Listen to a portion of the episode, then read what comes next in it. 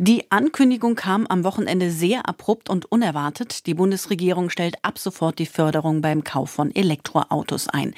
Wer ein neues Elektroauto gekauft hat, konnte bislang mit einer staatlichen Unterstützung von bis zu 4.500 Euro rechnen. Aber der entsprechende Förderungstopf ist leer und Finanzminister Lindner erklärte am Wochenende im Fernsehen, was weg ist, ist eben weg. Was das für die Zukunft der E-Mobilität bedeutet, das bespreche ich jetzt mit Birgit Prima, Chefredakteurin bei der Zeitschrift Automotor und Sport.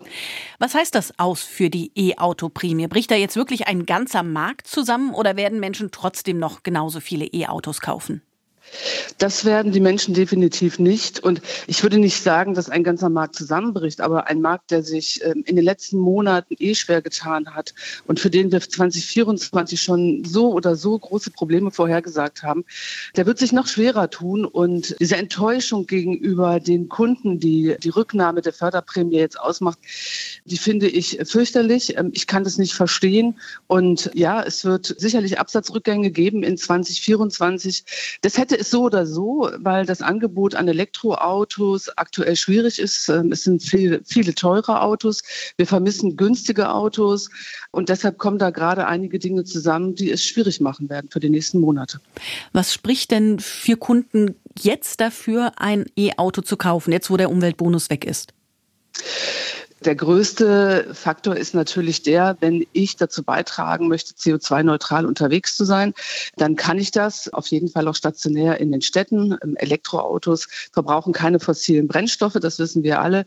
Natürlich tun sie das nicht von Stunde Null an, sondern sie brauchen auch ähm, eine gewisse Laufleistung, weil sie einen CO2-Rucksack mitbringen, wenn sie produziert werden. Deshalb brauchen sie eine gewisse Laufleistung und sie brauchen natürlich auch nachhaltig erzeugten äh, Strom, Grünstrom. Der Anteil wächst jetzt langsam langsam, immer noch zu langsam. Aber trotzdem ist das der große Vorteil des Elektroautos, ganz Besonderes in den Städten. Was bedeutet das denn für die Autounternehmen? Sie haben es schon ein bisschen angesprochen. Müssen die jetzt versuchen, den weggefallenen Bonus mit günstigeren Preisen aufzufangen? In Schritt eins versuchen sie es ja erstmal, indem sie bei den Kunden, denen der Bonus noch zugesagt worden ist, bis Jahresende oder auch in Anfang 2024 hinein, diese Summe zu übernehmen. Nissan, Stellantis-Konzern, Mercedes-Smart, die haben sich in den letzten ein, zwei Tagen dazu geäußert und äh, in Aussicht gestellt, dass sie das sozusagen puffern, was ich im ersten Schritt erstmal sehr, sehr gut finde. In Schritt zwei besteht schon seit längerer Zeit die Forderung, dass es der Automobilindustrie gelingen muss, günstigere Autos zu bauen. Äh, nachdem Modelle wie der VWE ab jetzt weggefallen sind, ist es halt wirklich schwierig, ähm, Autos zu bekommen, die kostengünstig sind.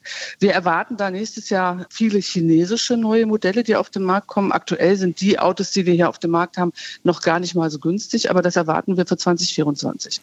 Was glauben Sie, was bedeutet bedeutet dieses Aus der Förderung für die Verkehrswende in Deutschland?